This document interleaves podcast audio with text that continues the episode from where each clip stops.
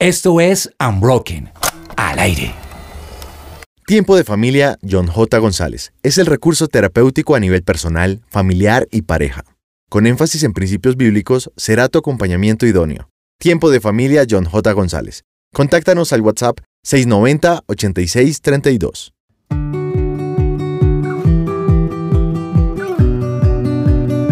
Esto es y sigue siendo Unbroken, The Unbroken Project, con temas para universitarios. Eso. Sí, señor. Salude en este podcast que pueden encontrar en Spotify, YouTube y SoundCloud. Y en la nómina de hoy les saludamos Natalia Nieto Pinto, Luis Carlos Ávila, Paola Peñalosa, Pedro Osuna y quien les saluda Camilo Maecha. Hoy en una emisión especial desde la Universidad de los Andes. Un saludo para ellos que en este momento están conectados con nosotros. Entonces, voy a hacer una presentación muy breve. Cada uno, Natalia es psicóloga, especialista en desarrollo humano organizacional. Eso suena muy importante. Natalia, cuéntanos algo más de ti.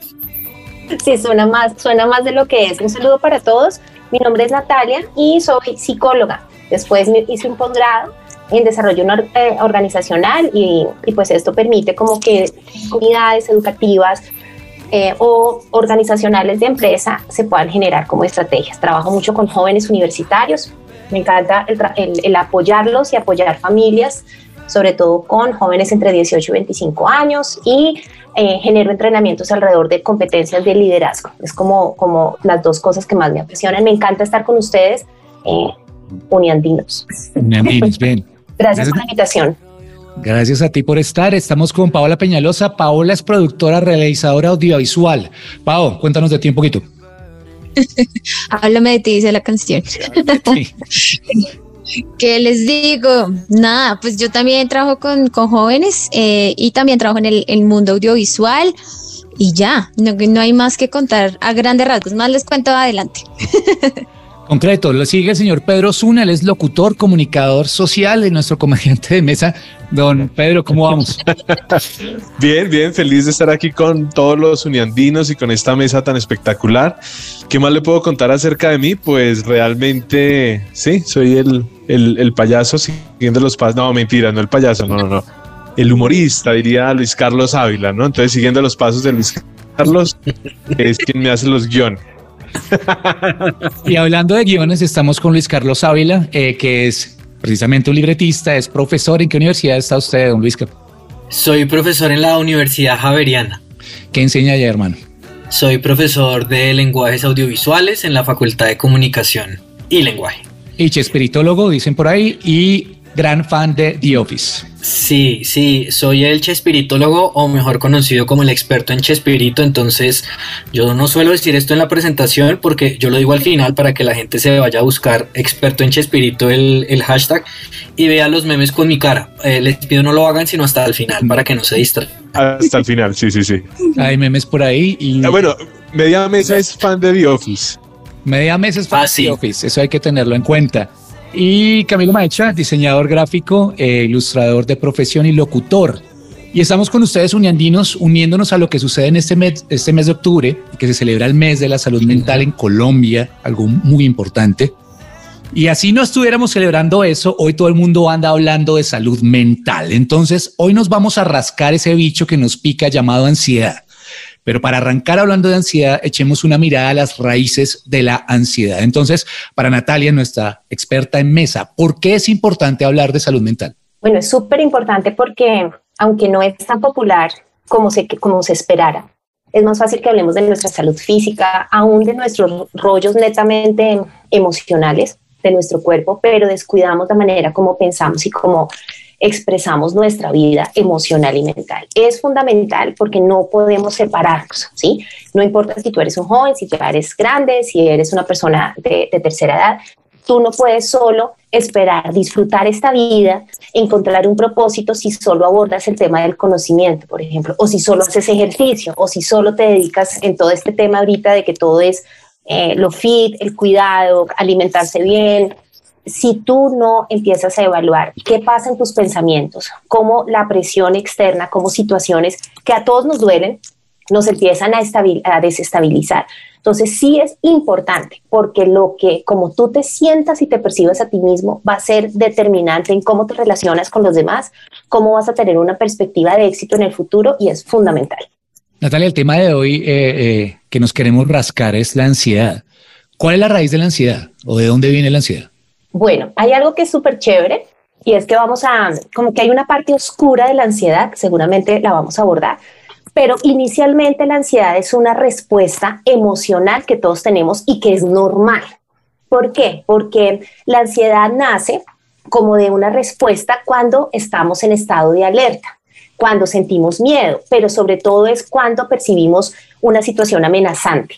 Entonces, si en este momento ustedes salen, bueno, de su casa, donde se encuentren, y aparece, no sé, un perro que los, los persigue, eh, no sé, la, ladra, ustedes van a salir corriendo, ¿cierto? O sea, se, se van a cuidar de, de, eso. O lo que está pasando, pues guardando, quisiera no, no, no poner este ejemplo, pero sabemos el tema de inseguridad en nuestra ciudad, donde ustedes pueden estar en su carro caminando en el Transmilenio o en la bicicleta, muchos de ustedes seguramente son superfilos y van en bicicleta a la universidad y de repente se dan cuenta que hay una atraco.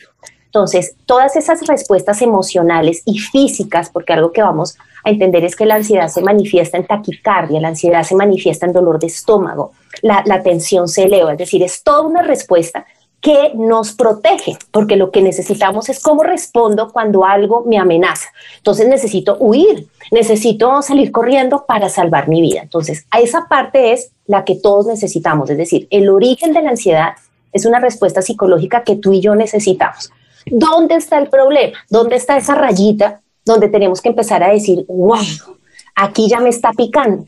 ¿Sí? Aquí yo ya empiezo a tener un problema que es como ustedes llamaron el podcast de hoy y es cuando ya no es un hecho real o estoy teniendo una respuesta desproporcionada. Es decir, cuando esos pensamientos obsesivos, ese, ese, ese estado de alarma empieza a ser muy permanente, empieza a traer pensamientos de conflicto catastróficos, negativos y empieza a mantenerse en el tiempo y no necesariamente hay una causa real.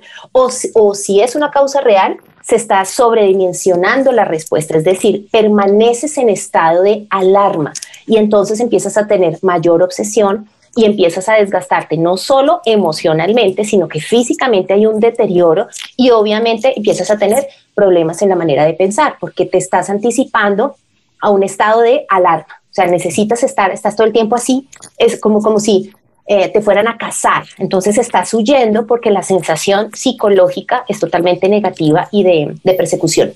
Ok, tú decías que la raíz era el miedo. Entonces, cualquier miedo que tenga una persona se puede desembocar en ansiedad. E, ejemplo, eh, Pedro, ¿usted qué le teme o cuál es un miedo que tenga? No, aquí no le tengo miedo. no, yo creo que todos de alguna manera estamos siempre enfrentando el miedo, pero viene a mi mente un, una escena muy chévere de, de, Burro y Shrek cuando dice es que el miedo es la respuesta sensible a una situación desconocida. Sin embargo, eso no lo detuvo. Entonces, a veces creo que me puedo ver como burro tratando de enfrentar esa situación desconocida y buscando, buscando salir adelante. Entonces, creo que... De hecho, el miedo no es malo. Exacto, y el miedo, el miedo no es malo, o sea, la ansiedad, el origen de la ansiedad es un temor sano. O sea, yo necesito sentir miedo porque si yo entro a un callejón, sí, y empiezo a escuchar ruido, yo digo, me van a atracar. Si no sintiéramos miedo, imagínense, o sea, no, no correríamos por nuestra vida. Es decir, es fundamental entender que hay un miedo que nos salva la vida, ¿sí? O sea, es una sensación con la cual nacemos y hay una parte que es normal y que, y que de hecho es una persona sin miedo tendría problemas de salud mental. Arranco con eso. O sea, si una persona de repente dice, no tengo miedo a nada, amigo, nos vamos a... Ay, yo, iba a decir eso, yo iba a decir eso, creo que entonces eh, voy muy mal. Aplica para usted. Es, valiente, es valiente. Sin miedo a nada. Sí. Sí, eh, eso suena muy bien en redes, pero una persona que dice sin miedo a nada, no tengo límites, ahí, ahí, ese, ese sería el tema para otro pod. Sí. O sea, ahí estaríamos generando otro tipo de problema de salud mental. El problema es cuando mi miedo me bloquea. Es decir, un tema es miedo de supervivencia, pero cuando todo lo estoy percibiendo como amenaza, ¿sí? O sea, no viene el tigre, ¿sí? Viene un, no sé, díganme, un, no sé, un, un animal que no... Una araña, ¿no? Porque mucha gente sí. que le teme a las arañas. Bueno, sí, sí, sí, mi hermano. Araña, ¿no? Un hipopótamo. Sí, una cosa así, no tengo ni idea. Y yo percibo como si fuera un tigre, es okay. decir, ahí empiezo a tener una respuesta donde me bloqueo donde el pensamiento se vuelve repetitivo, obsesivo, catastrófico y mi visión de futuro, que es la palabra clave de ansiedad. ¿Sí? cuando queremos hablar de ansiedad, empezamos a contemplar que el futuro, o sea, tengo que responder hoy porque el futuro va a ser terrible. Y allí ya el miedo empieza a salirse de esa margen, de ese límite, y nuestra salud mental empieza pues a, sufrir. Dejar de manejar moto por temor a que algún perro venga y me muerda. Eh, sí, pero, pero te soñarías con, con, perros toda la noche, dejarías de comer. Si yo te hablo de un perro, empiezas a tener taquicardia. O sea, fíjense que no es solo un miedo, sino que empieza a haber algo que se desborda. Es un tema donde ya tú dices, se me está saliendo de las manos, ¿sí? Mi mente no descansa, pienso en eso, bueno, y uno se monta unos videos pues catastróficos. Lo que pasa, qué bueno que lo diga Natis, porque en efecto digamos que a, todos nos tranquiliza un poquito pensar que está bien hasta cierto punto y hasta cierto grado tener miedo como reacción biológica, como condición humana y todo. Como, como ciudadanos y como universitarios pasa mucho eh, en la actualidad que nos enfrentamos a varias situaciones en la ciudad, en la universidad, lo que tú decías de la seguridad, lo que se percibe, por ejemplo, alrededor del tema económico, son muchas vertientes y muchas fuentes de cosas que nos pueden llevar al miedo y a la ansiedad. Pero, ¿cómo hacer para no, no salirnos de esa esfera en la cual nos movemos? Porque finalmente estamos en un mundo inscrito en el que tenemos que aprender a percibir las noticias, movernos en sociedad, porque siento que la fácil para no tener miedo y no sufrir de ansiedad podría ser eh, eh, eh, volvernos ermitaños y no rodearnos, pero cómo llegar a ese balance y cómo percibir cuando ya es un miedo que no, que no está dentro de los cabales, pues.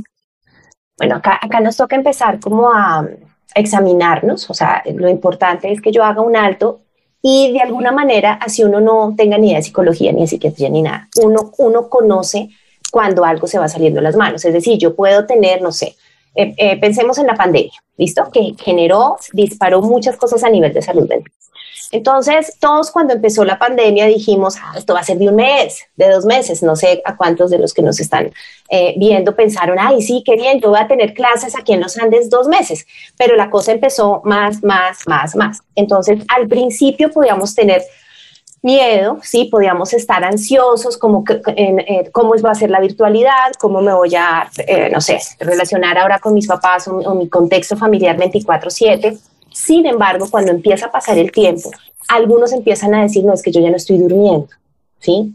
Tengo insomnio o caigo, me duermo y quedo despierto a la una de la mañana. Me está empezando que me suban las manos esto yo nunca había sufrido de colon irritable ni gastritis y resulta que estoy teniendo un problema gástrico, es decir, el cuerpo empieza a manifestar cosas, ¿sí? muchas jaquecas, muchos dolores de cabeza, temas musculares y sobre todo hay un componente emocional y es que permanece el miedo, entonces es muy difícil tener pensamientos positivos. O sea, si tú me dices dónde yo tengo que empezar a examinar es qué tanto empiezo a obsesionarme por ese factor de miedo. ¿Sí? O sea, una cosa es salgo a la calle, no voy a, no voy a hablar de celular porque sé que en Bogotá en este momento están atracando, pero si yo me anticipo y empiezo a masticar, imagínense así como hacen las vacas, a rumiar una y otra vez el celular y entonces me van a atracar y entonces yo creo que va a venir una banda y son cinco motorizados y me va, o sea, empezamos a montarnos, o sea, toda una película. Ahí ya se sale la normal, porque estoy anticipándome a controlar el futuro porque hay una ansiedad que se está disparando en mí.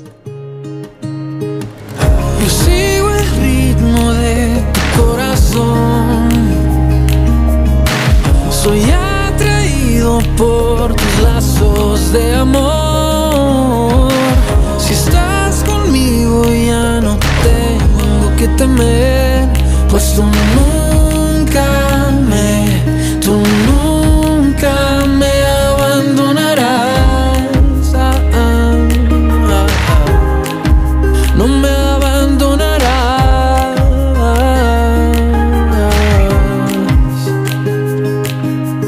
Lo vamos desenredando igual. De hecho, aclaramos, estamos en The Unbroken Project, un podcast en el cual estamos hablando hoy de salud mental. Nuestro tema de hoy es Me pica la ansiedad y en este momento estamos con un grupo de universitarios de la Universidad de los Andes.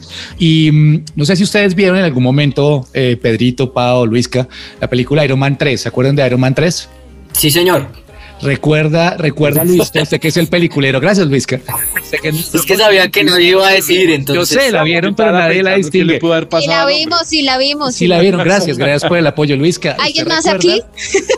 ¿Qué más? Póngalo por el chat. Levanten su mano. Levanten su mano los que vieron Iron Man 3. Hay un momento en la película, Luisca, y, y quienes nos oyen en este momento, en que Tony Stark tuvo, tuvo un miedo desbordado que se volvió una vaina social. Eso es como una crisis de ansiedad o algo así. ¿Recuerdas esa escena? Yo, quiero, yo quiero hacer una anotación y es que, o sea, él viene de un trauma súper berraco de Avengers, ¿no? Sí, sí, sí. Entonces él está así retraumado que no puede salvar a todo el mundo y eso es lo que le da ansiedad. Eso le da ansiedad. Pero entonces hay él desarrollado como una especie de ataques, lo cual me lleva a esta pregunta. ¿Uno cómo identifica que está teniendo una crisis de ansiedad? ¿Cómo lo identificas? Sí, cuando empieza, cuando se mantiene en el tiempo, es decir, yo puedo tener, no sé, tengo, bueno, no sé cuántos de, los jóvenes que nos están viendo están en su etapa finalizando, bueno, todavía les queda no sé, Claudia, ¿cuándo terminan ellos semestre? Bueno, cuando se acerca el final del semestre, el que ya va colgado en alguna materia y ansiedad, tengo la entrega, ¿cierto? O los que ya están eh, acercándose a, su título en los últimos semestres, obviamente hay una ansiedad, ¿sí? Y, podemos trasnochar y podemos tener insomnio, podemos tener eso.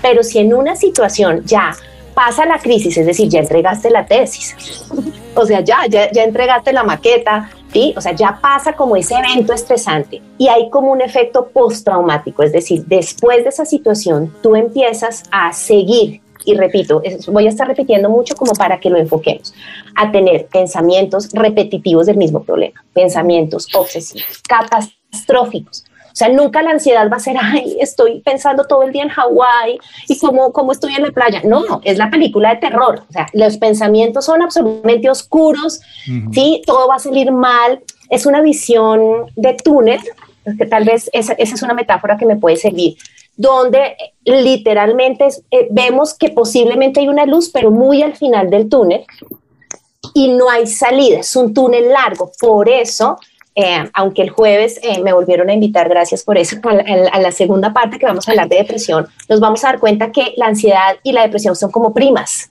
son primas hermanas. Y así como uno dice, oiga, no tengo hermanos con quien juego y uno llamaba al primo, pasa lo mismo. La ansiedad llama a la depresión a jugar, ¿sí? O a veces la depresión llama a la ansiedad a jugar. Entonces, cuando está esa visión de túnel y se encierran las posibilidades, ahí yo empiezo a ver todo negativo, todo catastrófico, y ahí yo tengo que decir, hay algo que se me está saliendo de las manos. Y como les digo, el cuerpo empezamos a tener episodios de, depende mucho de la personalidad, no, no, no significa que, que, que a una persona ansiosa siempre le suben las manos, pero pongo como algunos indicadores, mucha sudoración, eh, taquicardias, dolores musculares, temas gástricos, muchas migrañas. Es decir, no, hay un tema donde no solo yo no estoy tranquilo y estoy acelerado, tengo una extrema preocupación, sino que físicamente me puedo desgastar. ¿Cuál es la diferencia entre un trastorno de ansiedad y tener episodios de ansiedad? Wow, vamos a pensar en algo. Entonces arranco contigo, Luisca. Entonces, una cosa es que tú digas, estoy como ansioso, acelerado, no duermo, ¿sí? Pero de repente tú empiezas a tener un tema donde, no, es que ya, exacto, vi, vi una tortuga, o sea, mi sobrino le regalaron una tortuga y yo me la imaginé como un león, o sea, es decir, entras en pánico por cosas desproporcionadas. En ese momento tú necesitas una cita médica y esto es muy importante, queridos jóvenes, porque yo no puedo decir, uy, yo estoy con un trastorno de ansiedad. Ahí necesitamos abordar un tema psiquiátrico. Y esto es importante porque hablar de psiquiatría en jóvenes es el coco. O sea, como que uno dice, ay, no, la tía loca, la tía loca va al psiquiatra. No, no. ¿Sí? O sea, si yo tengo un problema de azúcar y desarrollo una diabetes, yo tengo que ir al diabetólogo. Y es el psiquiatra, a partir de todos un, conocimiento, el que, el que define el trastorno. Incluso yo, como psicóloga, puedo decir, tú estás desarrollando cuadros de ansiedad, pero el trastorno como tal es definido por un psiquiatra y ellos son los que están autorizados en la medicación. Entonces, es importante pensar que un episodio es como, oiga, tuve la semana de parciales, es complicado, se murió, o sea, se murió, perdí en la pandemia a mi papá, mi mamá, el abuelo, o sea, todos los duelos que, que, han sido difíciles de elaborar, por lo mismo porque no pude ver a mi abuelo en la clínica, fue, fueron telellamadas, eh, algunos se pudieron despedir por iPad, pero los primeros meses ni siquiera estaba el contacto a través de iPad. ¿Se acuerdan? Los primeros meses sencillamente se daban las noticias. Entonces, duelos no elaborados, pueda que yo dure un mes como con ese tema, dos meses, pero si yo digo, es que en los últimos seis meses, ¿sí? No duermo. mis pensamientos son negativos, allí yo tengo que alzar la mano y decir, tal vez yo necesito ir al médico y que empiecen a revisar si está el trastorno. Es decir, cuando hablamos de trastorno de ansiedad o trastorno depresivo, que lo hablaremos el jueves, estamos enfrentándonos ya a un diagnóstico mental y eso es importante porque se habla mucho de estar de moda, ¿cierto? Entonces no es que estamos con una ansiedad o con una depre, pero cuando hablamos de trastorno es porque hay un diagnóstico clínico médico. Hay muchos memes, de hecho, hay muchos memes que dicen, tengo ansiedad. Y, suena chistoso, pero también puede suceder que, que muchas veces el solo hecho de, sentir que tengo que pedir ayuda genera en mi ansiedad, ¿no? Y, cómo hago para enfrentar esa ansiedad, porque ahora, ahora también no es tanto como antes que, que las personas quedaban etiquetadas, no, es que si va y pide ayuda, entonces es loquito. Entonces se volvió loquito. Y, y, por ejemplo, un caso muy, muy conocido es el de Harry y William, que han tenido que levantar la mano y afrontar el tema psicológico, el tema de ansiedad, a causa de lo que pasó con su, con su mamá y, todas las restricciones que tuvieron en el momento del duelo. Ahí estamos hablando de los hijos de la princesa Diana, de, la princesa Diana, sí. Que eh, están admitiendo públicamente eso, esos temas de salud mental. ¿Cómo es el cuento ahí, Pedro? No, y, a eso hoy, que es importante. O sea, hay personas que ya lo estamos visibilizando y no está mal tener que buscar ayuda, no está mal eh, levantar la mano. Pero entonces, entonces, ¿cómo hacerlo? O cómo enfrentar ese miedo, cómo enfrentar ese miedo a pedir ayuda. Eh, Nati. Es muy importante, yo creo que aquí nos toca hacer como un alto y decir, yo, yo me quiero, sí, o sea, yo me quiero, yo quiero salir del hueco, porque si no enfrentamos ese primer miedo, y tengo claro que da miedo alzar la mano, da, da el miedo tal vez eh, sentarme con mi papá o mi mamá y decirles, papás, estoy teniendo miedos, o sea, estoy más ansioso de lo normal, yo creo que yo voy a necesitar hablar con alguien. O sea, la primera conversación puede ser en tu entorno familiar y pueda que no sea fácil, ¿sí? O algunos, su mamá o su papá o la abuela sufrieron de cosas, entonces es como donde yo diga se van a preocupar porque van a pensar que es que lo que le pasó a mi abuela me pasa a mí. todo eso hay que evaluarlo, pero si yo hago un alto y yo digo yo me quiero, o sea, yo voy a salir de este hueco, o sea, yo necesito hacer algo para mi vida allí es donde necesitamos entender, pues no está tan malo, así como vamos al médico necesito hablar con alguien, ¿sí? Ahora, no necesariamente ya es pedir cita con psiquiatría, por eso les digo, si tú tienes en tu familia una persona con la cual puedes abrir tu corazón y decir, esto, o sea, estoy inquieto por esto, o una persona, y hablo de autoridad porque esto no es, ay, voy a hablar con mi amigo en una borrachera, ¿me hago entender? O sea, porque muchos se desahogan de la ansiedad después de, del parcial, celebremos que pasamos el parcial y pues en medio del trago, pues el sistema nervioso queda intoxicado y se vuelve una problemática después mayor. ¿Sí? Porque si yo estoy con un pico de ansiedad, intoxico mi sistema nervioso, después caigo esa depresión por el mismo lo que pasa con el alcohol. Entonces ahí ya hay una bomba donde no solo es mental, sino física. Pero si yo puedo tener esa persona con la cual dice, estoy batallando con estos pensamientos, o sea, pienso en que ya me voy a graduar, como acuérdense que la ansiedad es todo hacia el futuro y no voy a conseguir trabajo y va a ser terrible y no voy a pasar la entrevista, o sea, todo eso, creo que eh, veía una pregunta que decían, ¿cómo controlo mis pensamientos? Precisamente es tratando de no irnos tanto al futuro, sino necesito ver el presente. La depresión me enfoca en el pasado, eso lo hablaremos más el jueves, y la ansiedad me enfoca en el futuro, ¿sí? Si yo necesito trabajar en mi salud mental, necesito empezar a vivir un día a la vez, ¿sí? Cada día trae su propio afán. Yo necesito empezar a decir, aunque me, preocupa eso del futuro, ¿qué puedo hoy controlar? Porque hay algo que genera la ansiedad y es mi necesidad de controlar. O sea, yo quiero adelantarme para controlar todo y así estar tranquilo, pero hay una realidad y es no podemos controlar. ¿Sí? Nosotros no podemos controlar pues yo quiero controlar que mi amiga haga esto, yo quiero controlar que mi novio haga esto, que mi novia haga esto, esto, para sentir que soy feliz y que no me va a terminar el noviazgo. Tú no puedes controlar el tipo que te gusta, ¿sí? O no puedes controlar lo que está pasando en el otro. O sea, si se acaba la relación, se acabó, pero cuando yo quiero empezar a controlar, ¿sí? Empiezo a adelantarme al futuro y el presente me desconecta. Luisca, hablando de, todo este tema de salud mental, a veces uno no identifica es una cosa la otra, o sea, el trastorno, cómo sé si tengo pánico, todo eso, ¿cómo haría uno en ese caso?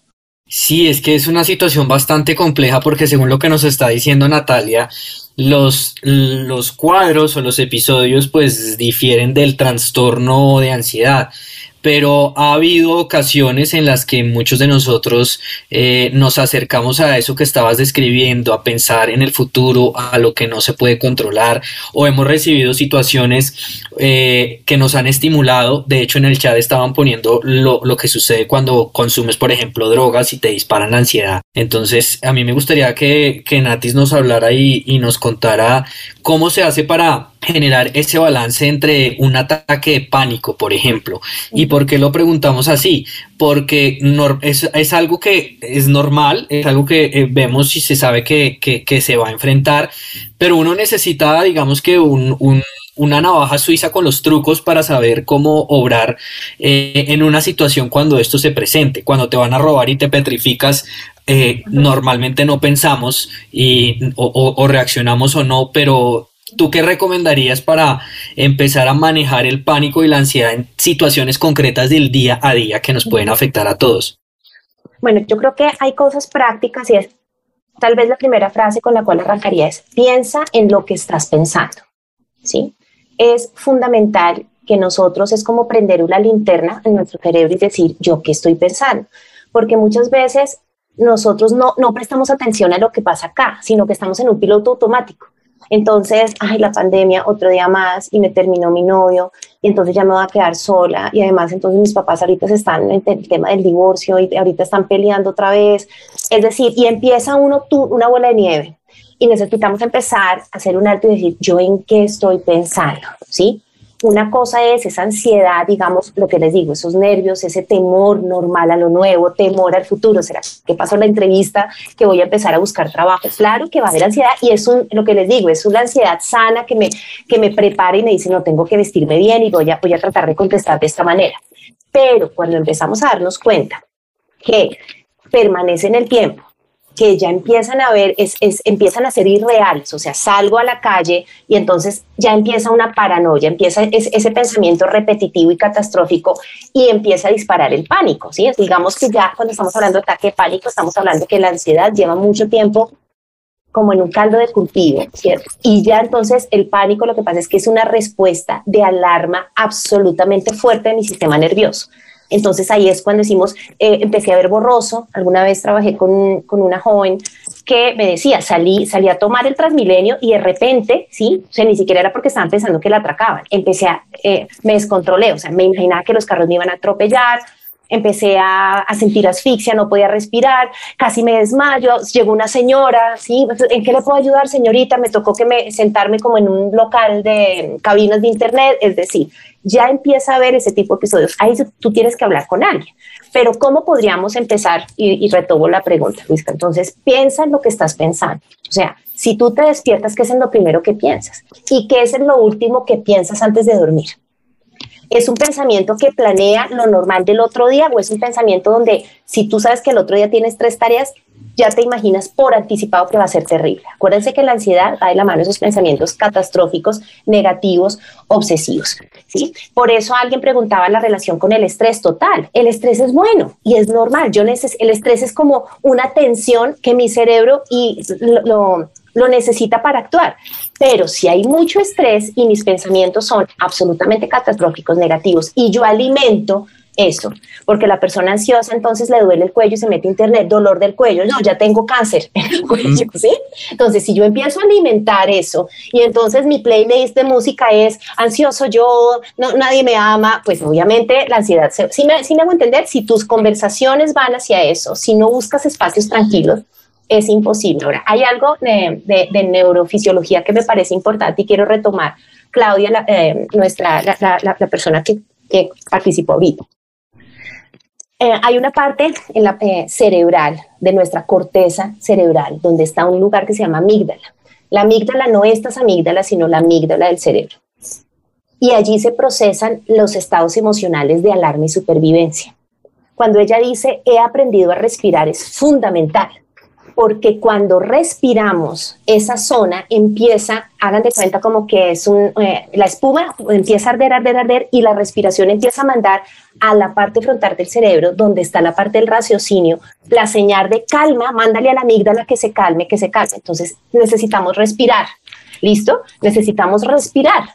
Y no es, sino voy a respirar, despacio. Entonces, por eso aún fisiológicamente funciona, me quedo quieto, se empiezo a sentir que mi cabeza está pensando en locuras, voy a hacer un alto, voy a respirar para pensar más cuerdo. Es increíble, el cerebro es maravilloso. Cuando tú respiras, ¡pum! Las neuronas que están en, el lóbulo frontal empiezan a decir, a ver, tratemos de organizar este sancocho de emociones que están pasando.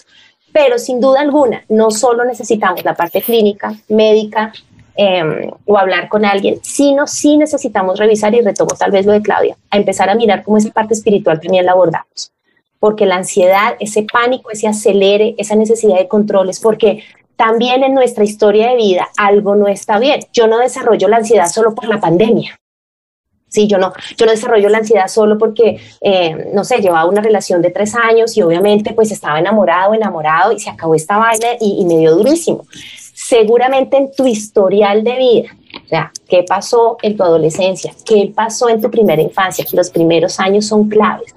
Cómo en tu familia se daban las relaciones, cómo te permitían a ti expresar lo que sientes, esas cosas necesitas trabajarlas y necesitamos empezar a mirar cómo aún en esa parte emocional y en, esa, y en, eso hay cosas que necesitas ayuda, necesitas resolver. Corações carentes de vida. Indiferentes fugindo atrás de uma máscara. Teto de vidro de uma vida que é sensível ao caos. É bem fácil se emocionar, dizer que queria ajudar, fazer nada.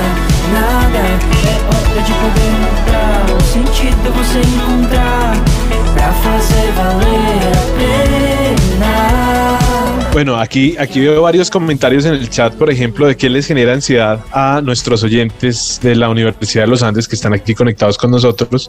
Dice, por ejemplo, genera mucha ansiedad pensar en el futuro, pensar en lo que vendrá, pensar en los parciales, ¿no? Eh, dice también, genera mucha ansiedad a los estudiantes el tema de la perfección y la autoexigencia. y también... Eso, Pedrito, porque he tenido la oportunidad de trabajar con, con jóvenes mujeres de la Universidad de los Andes. Entonces, aquí les digo algo más por mi experiencia, ¿listo? No, no me van a pegar uniandinos, yo los quiero a ustedes. he tenido que trabajar con varios de, de ustedes y me encanta pero los Andes tienen un nivel de exigencia que es una locura y que ustedes lo tienen que reconocer, ¿sí? Entonces yo he tenido la experiencia de, trabajar, eh, ayudar en, procesos de consejería y acompañamiento con eh, jóvenes de los Andes. Y efectivamente se unen varias cosas. Trabajé hace poco con una donde por personalidad ella es perfeccionista, ¿sí? O sea, ella, por ejemplo, ella, ella fue atleta desde chiquita, entonces ella me decía, yo no podía perder como, como tal campeonato porque siempre ha sido muy disciplinada. Y llegó a los Andes, donde es, tenemos que ser los mejores, ¿cierto? Cosa que es buenísima. O sea, evidentemente es una de las mejores universidades de nuestra nación, son reconocidos, les va súper bien. Es decir, eso está bien, pero ustedes no están en una universidad donde hay que les vaya bien. O sea, el mensaje, la cultura eh, académica de los Andes es somos, o sea, somos y tenemos que ser los mejores desde el primer semestre. Entonces esta jovencita que venía ya con un nivel de exigencia por temperamento y porque era una atleta, arranca y en segundo semestre se está reventando ahí en los Andes. ¿Por qué? Porque no era suficiente hacer un trabajo normal. Entonces, por ejemplo, yo le decía, ¿qué haces el domingo? El domingo tienes que estudiar, no, no, no, yo ya termino los trabajos, pero el domingo yo vuelvo a hacer y los tengo que hacer y ella estaba repitiendo, digamos, si tenía que presentar ensayos, los leía, los votaba y volvió a empezar de cero. ¿Por qué? Porque ella misma era tan autocrítico que decía, me va a ir mal y les estoy hablando que las notas estaban muy buenas en los Andes, pero llegó un momento donde se unió esa necesidad de soy la mejor, tengo, o sea, tengo que mostrarle a los papás que los Andes no me queda grande, ¿cierto? O sea, que el esfuerzo económico o el préstamo del ICETEX, no tengo ni idea, sí, que algunos es como, ay, estoy en los Andes, pero más o menos no me puedo tomar un tinto porque quiero estar en los Andes. Y ahí empieza una ansiedad, ¿sí? Lo que algunos están diciendo por el futuro y por ser perfectos. Entonces, ojo, queridos estudiantes de los Andes, porque están en una excelente universidad, pero necesitan empezar a nivelar qué tanto se están exigiendo, porque ese temor al futuro y a no dar la talla también se debe a la exigencia académica. Hay, otra cosa muy de los, de los universitarios, Natis, y es que trasnochar no es un problema. O sea, hay trabajos y empiezo a no dormir y pero resulta que, bueno, no sé hasta qué punto, tú eres la experta, pero la, acumula, la acumulación de tiempo sin dormir, pues finalmente nos puede generar algún tipo de ansiedad y problema serio, porque pues yo siempre, em, yo tengo un cuerpo de 33, pero nada, yo creo que todavía tengo 20 y muchos piensan que... Una mente de 15, de 12. la, personalidad de un niño de 14, pero... pero Ahí va, crecimiento. El tema es que uno piensa que eso nunca lo va a afectar. Ahora a los 30 ya el cuerpo no, no lo deja uno engañarse, pero, pero cómo manejar el tema, el tema de la de no dormir, porque todos pensamos eso no me va a afectar. ¿Qué hacer? Por ejemplo, Claudia lo notó. Claudia, Claudia nos comentaba, llegó un momento de pasar 24 horas. Y ojo, yo, yo pasé 24 horas haciendo mi tesis, yo, yo recuerdo, recuerdo la jarra de, tinto ya en la última entrega con mi compañera preparando la sustentación, es decir, entiendo que hay esas seguidas derecho, pero una cosa es, fíjate lo que tú dices, estoy siguiendo derecho con mi jarra de tinto porque tengo la maqueta o estoy preparando para la tesis. Otra cosa es, no estoy en una semana de entregas, ojo, ¿sí? No es que tengo que hacer un trabajo y no puedo dormir y estoy en alerta. Y vuelvo, mi frase que se las he repetido diez mil veces en el podcast y empiezo a, ver lo que estoy pensando y es, no sirvo para nada, no va a ser suficiente, me va a ir mal. Fíjense que ya los pensamientos no es, estoy trasnochando porque tengo que hacer el ensayo, la maqueta, sino que el insomnio va de la mano a que no es porque tengo que hacer un trabajo, sino no puedo dormir. Y mis pensamientos están amarrados a una situación emocional que no he resuelto. ¿Sí? A miedos, a situaciones que no ha hablado y se empieza a prolongar en el tiempo. Ahí, evidentemente, algo, algo está pasando.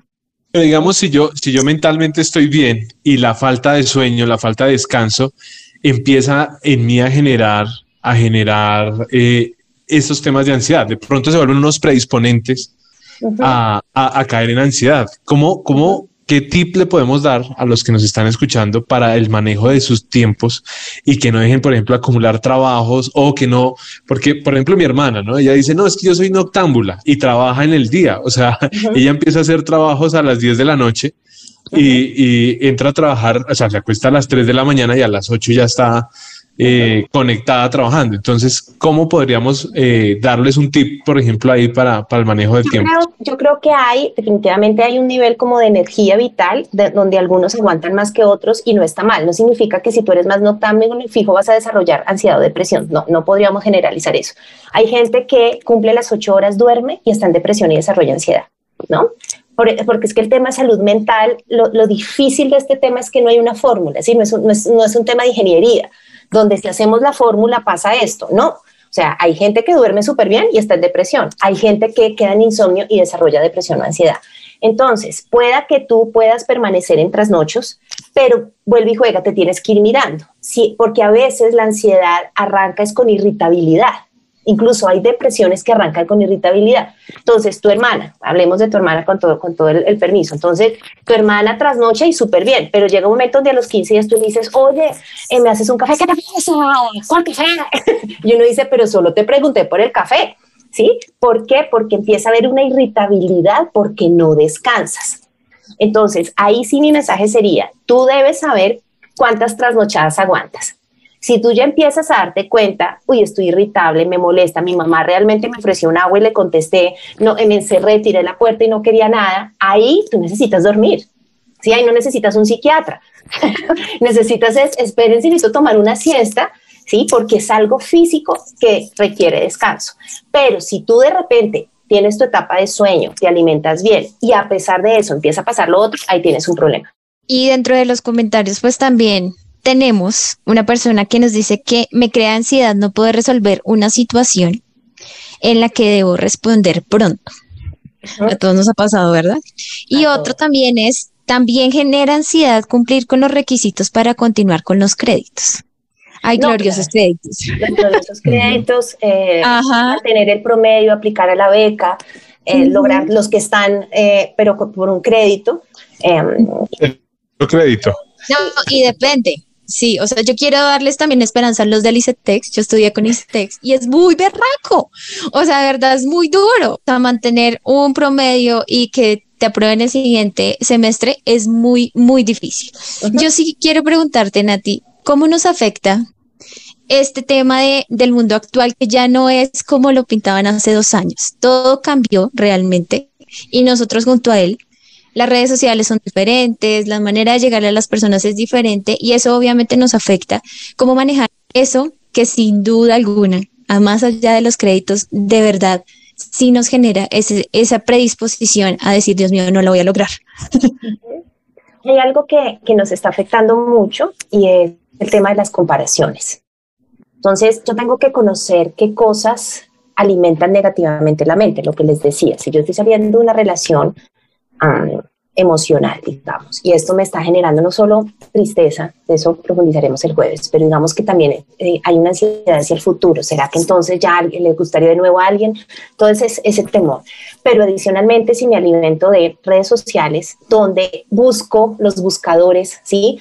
Y empiezo a compararme, ellos sí, ahí, la, si tú vayas al mejor psiquiatra, no vas a salir de la ansiedad. Es decir, hay que tener cuidado con la música que consumes, con las series que ves, con las conversaciones que tienes, con el contenido en tus redes sociales. ¿Por qué? Porque si estamos ansiosos y empezamos a, a, recibir una cantidad de contenido donde no, no, hay paz, son contenidos tal vez donde, donde hay violencia, donde, donde muy existencialista, ¿sí? Donde, donde me gusta es escuchar el youtuber o, o, o, mirar ese live, pero de ser o no ser, y yo estoy en un momento donde mi ansiedad es por el futuro, pues esos pensamientos tan filosóficos en este momento no me van a servir.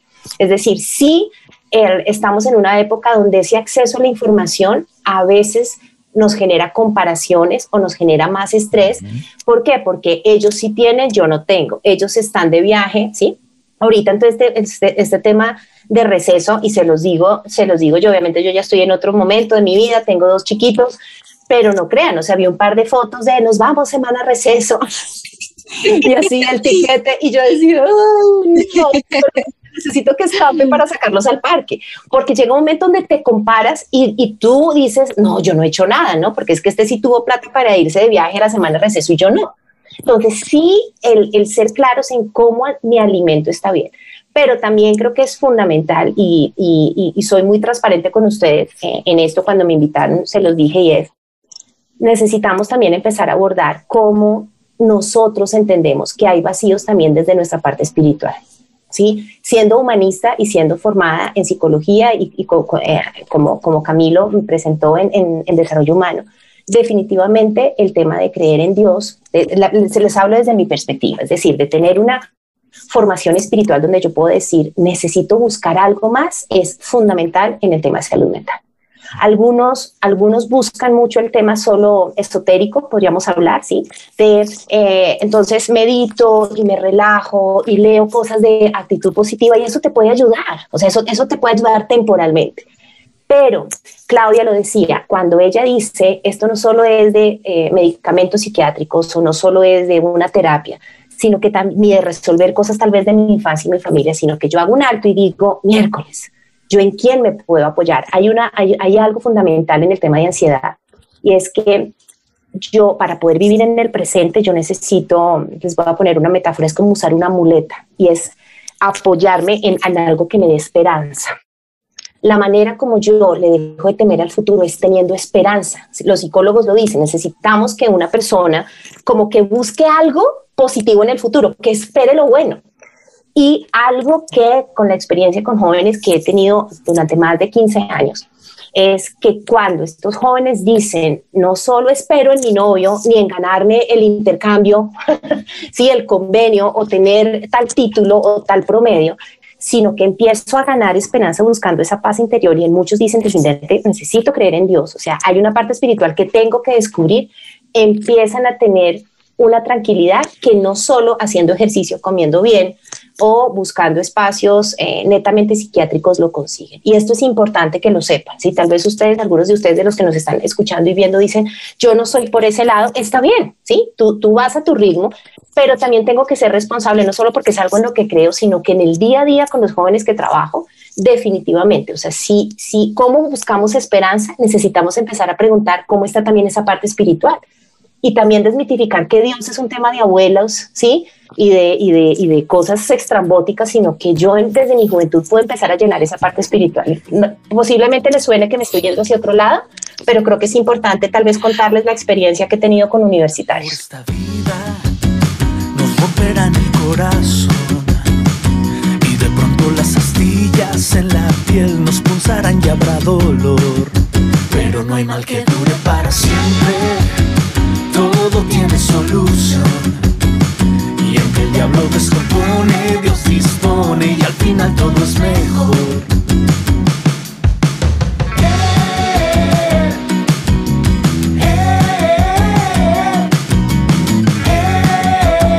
Y ya que estabas hablando de desmitificar, pues es importante también abordarlo desde cada una de las carreras y disciplinas. Y lo digo porque en mi caso como estudiante y ahora como profesor, eh, como les contaba, mi facultad es una facultad más de humanidades, donde de hecho lo que hacemos para el aprendizaje es equivocarnos. Y quienes hemos trabajado en creatividad sabemos que nos dicen si realmente quieres aprender necesito ver cuántas veces te equivocaste. Yo he tenido estas conversaciones de la importancia del error y la importancia de errar con amigos médicos y no entienden. Porque ellos dicen, usted me dice equivócate, pero equivócate en mi carrera, en mi profesión, es corte mal una arteria y mate al paciente Equivócate en la, en la profesión de un ingeniero civil es el puente quedó mal, morirán todos aplastados. Entonces está bueno también verlo desde ese punto de vista y es la comparación. Eh, evidentemente toca estos temas espirituales que son importantísimos, pero también hace parte de mirar hacia adentro, de ver uno mismo, su carrera, sus dones, sus talentos y de empezar a construir un camino donde uno decide abordar esas cosas que le dan esperanza y le dan fe y asimismo poder asirse, adherirse a ellas y avanzar. Eh, como les decía yo tengo la, bendición y la gran oportunidad de ser profesor en una universidad que de hecho fue la misma universidad donde estudié, entonces es como el ciclo completo. Y lo que yo veo mucho en los estudiantes a los que he podido acompañar es que gran parte de la ansiedad y de la inestabilidad que hay frente al futuro radica en no aprender a mirarse primero a sí mismos y no aprender a ver sus dones, sus talentos y cómo ahí en las manos y en su propio diseño, en sus propios gustos y hobbies, ya hay gran parte de la seguridad del futuro. Creo que lo que tú estabas diciendo a mí me, me confronta y me pone a pensar porque la comparación es una trampa muy ligada también a la ansiedad, porque estás viendo hacia el futuro de otro. Exacto, al futuro de otro claro. Tenemos rollos de autoestima donde tal vez papá y mamá nos dijeron, oiga Luisca, usted es creativo, me encantó ese sol rojo, ¿sí? Sino, ¿por qué hiciste el sol rojo? Si los soles son amarillos, ¿sí? Entonces, como tenemos esas voces de donde obviamente nuestros papás pues nos dan de lo que tienen, pero no son perfectos. Entonces, claro, empezamos a, dudar de, de, nuestras capacidades, lo que tú decías, tú te enfrentas a estudiantes donde dices yo no soy buena. Yo tuve una estudiante de la Javeriana, promedio de 4-7 en dos carreras y me hablaba llorando, nunca lo olvidaré, hace, hace, hace poco volví a hablar con ella y me decía, no doy la talla. Y cuando uno conoce el contexto, pues era huérfana de papá, el papá era un abogado prestante, se lo asesinaron eh, por, por una investigación y queda en una etapa muy fuerte con su mamá y su mamá le dijo, tienes que ser la mejor pero la mejor para la mamá era 5, ¿no? Es que tienen dos carreras, el promedio es 4-7. Pero cuando tú empiezas a mirar, es que era una exigencia desde chiquita donde tenía que ser la mejor en todo. Entonces, fíjate cómo si yo tengo esos vacíos de yo no soy capaz, yo soy feo, no soy capaz. Yo estoy seguro que los que nos están, o sea, si ustedes están en los Andes son unos genios, o sea, no todo el mundo entra a los Andes, yo quiero decirles eso.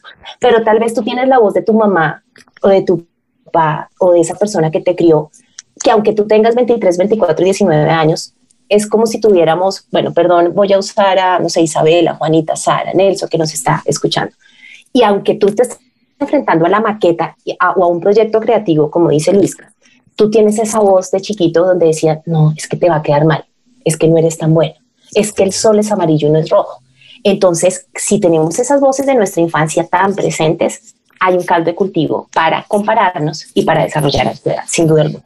Eso me lleva. también es que hay preguntas, hay personas que son más, perdón, pero hay personas que son más propensas, tal vez por el tipo de crianza que tuvieron, por los apegos que tuvieron. Entonces, y, tiene que ver más anticuerpos. Claro. tenemos como un poquito más de anticuerpos, pero ojo, a todos nos va a dar ansiedad, ¿sí me entienden?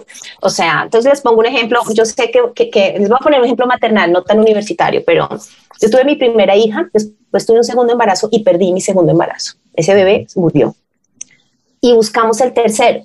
Ustedes no se imaginan cuando ya queda embarazada, los primeros meses es, ¿y qué tal que este lo pierda? ¿Sí me entienden? O sea, es, normal. ¿Por qué? Porque yo decía, entonces medio, medio sentía una picada y yo decía, ay Dios mío, es que yo ya perdí uno. Todos pasamos por situaciones donde quedamos marcados y entonces enfrentar el futuro es más complicado. Pero si hacemos un alto, tomamos aire y lo empezamos a hablar. Yo tuve que hablar de sus miedos con alguien. O sea, mi diploma no me sirve a mí. Yo tuve que hablar y decir, estoy batallando con estos pensamientos y decir, nada que ver, este es otro bebé, este es otro embarazo. Entonces ahí es donde necesitamos ser sensibles a pensar en lo que estamos pensando. Y definitivamente necesitamos hablarlo con alguien. Lo que puede, lo más difícil es que las carreras académicas y, y este voltaje tan universitario donde tengo que lograrlo, tengo que ser el mejor y voy a buscar trabajo.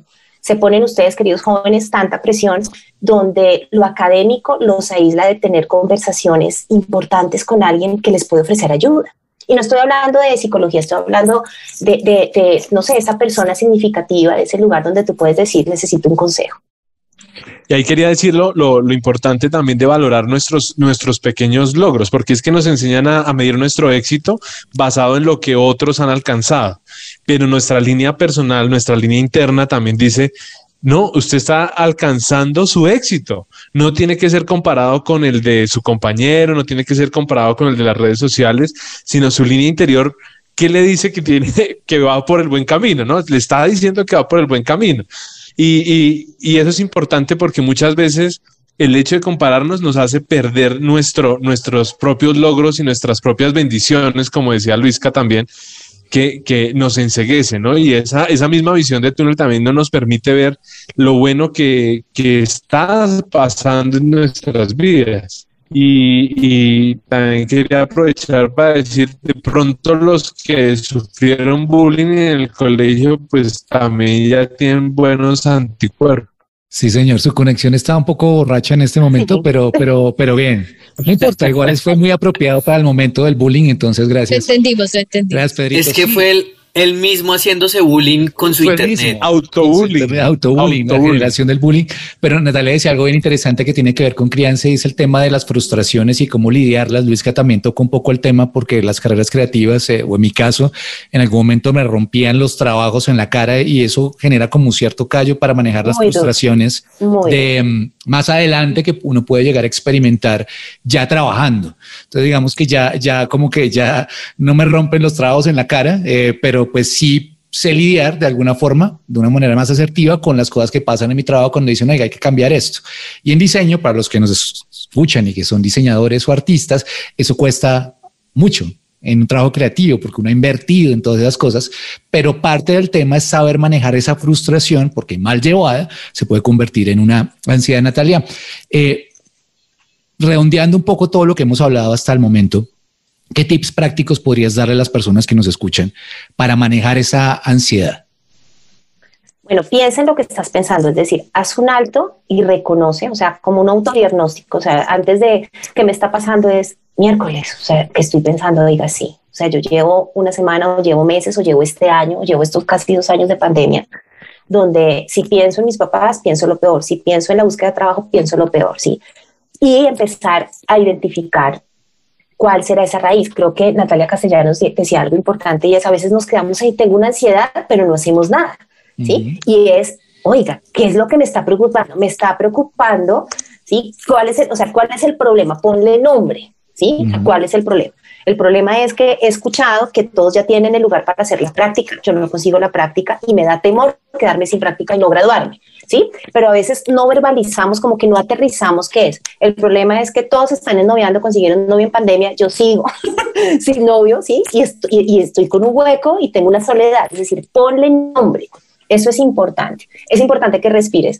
Puede ser un tip bobo, pero es importante que cuando en esos momentos ya empiezas a sentir la taquicardia y todo esto, puedas hacer un alto, tomar aire para pensar con cabeza fría, como se dice, y empezar a identificar qué tanto te está controlando. Y si no tienes paz, si tú empiezas a decir estoy sufriendo, es decir, mis pensamientos son negativos, me estoy desgastando, porque pueda que tú estés ansioso, pienses y se te ocurre una idea y ya al otro día lo resolviste, pero si tú empiezas a decir me está cortando mis alas, ¿cierto? O sea, me está, me está opacando, es fundamental que pidas ayuda y que hables, ¿sí? Que digas, se me está saliendo en las manos, ya hice A, B, C, D, siento que no, y empezar a hablar de cuál es ese problema, si ese problema presente o que es algo no resuelto, lo que hemos hablado, de las experiencias, de la autoexigencia, de no manejar el estrés, de tener algo emocional ahí y que tú puedas buscar un consejo sabio, un consejo oportuno y examinar esa parte.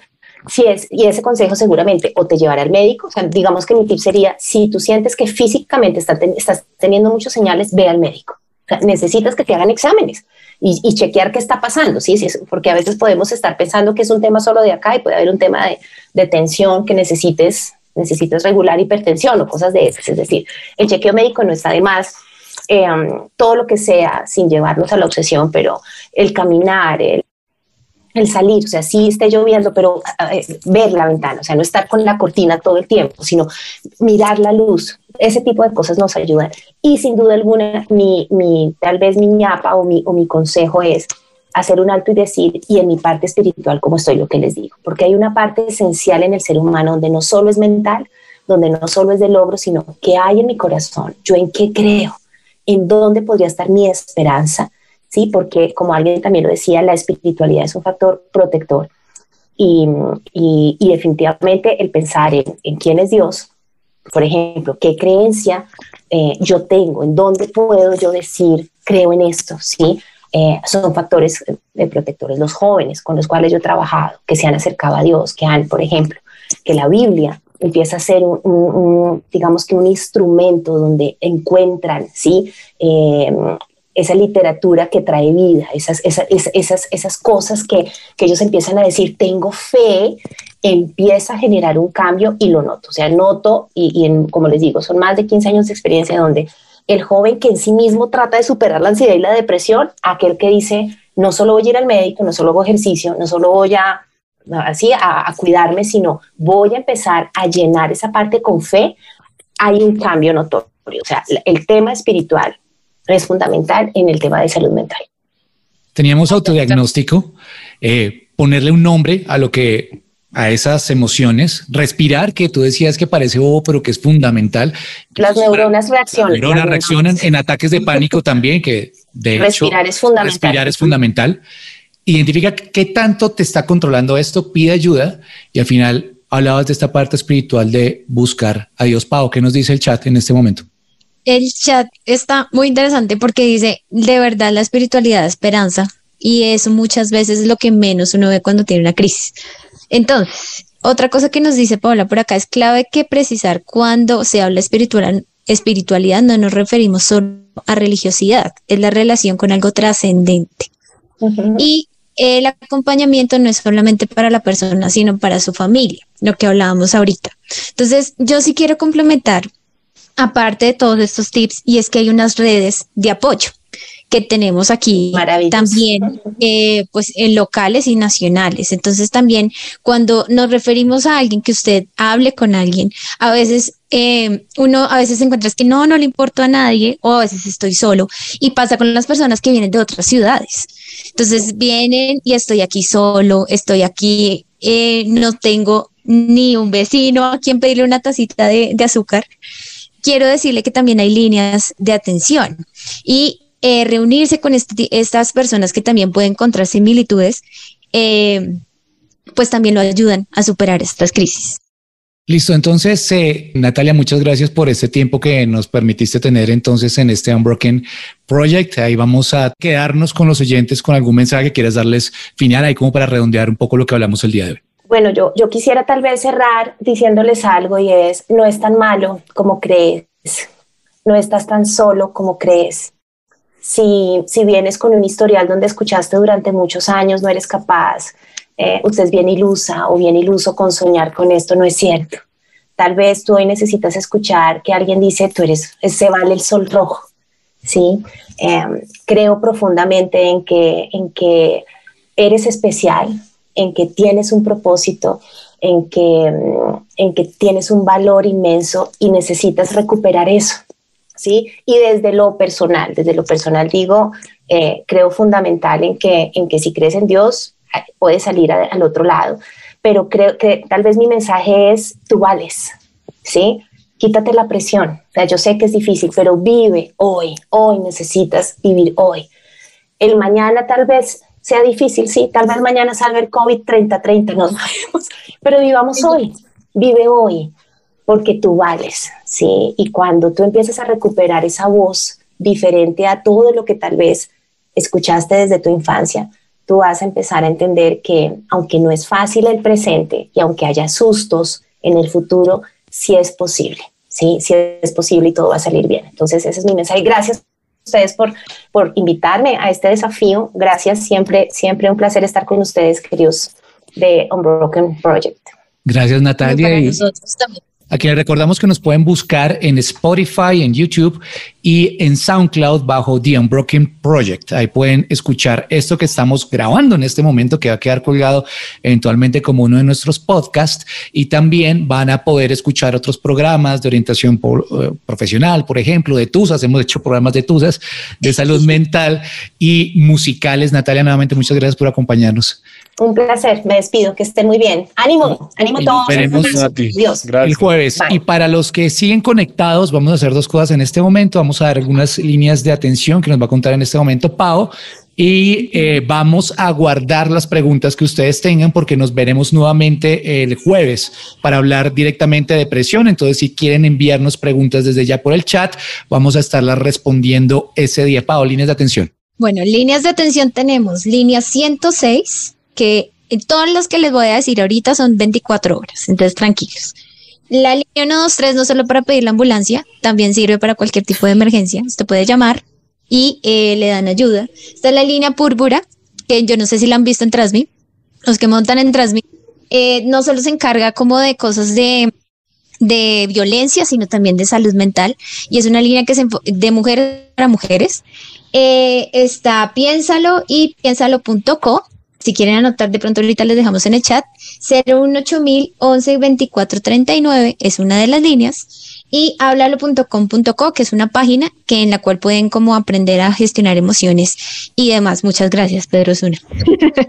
Hay una página web que también les queremos recomendar para que puedan eh, no solamente consultar, sino también escribir esas situaciones que están viviendo, que es porque quiero estar bien.com.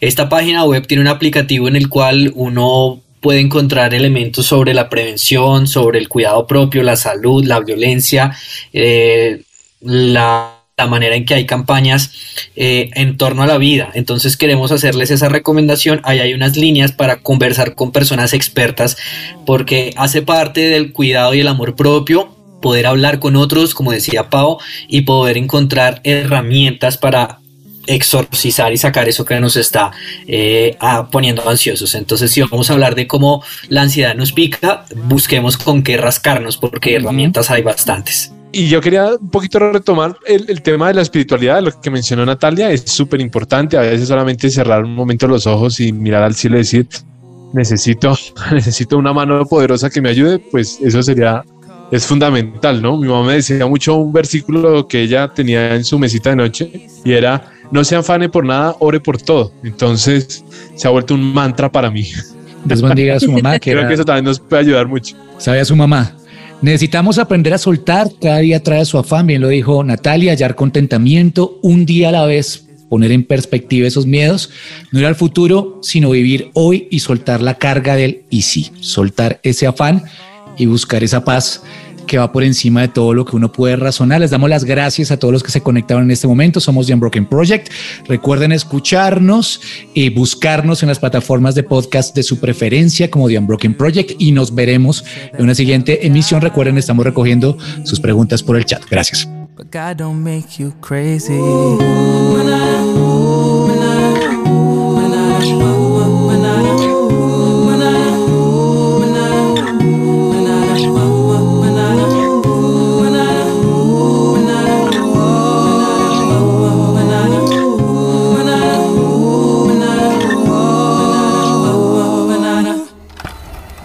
Somos Unbroken.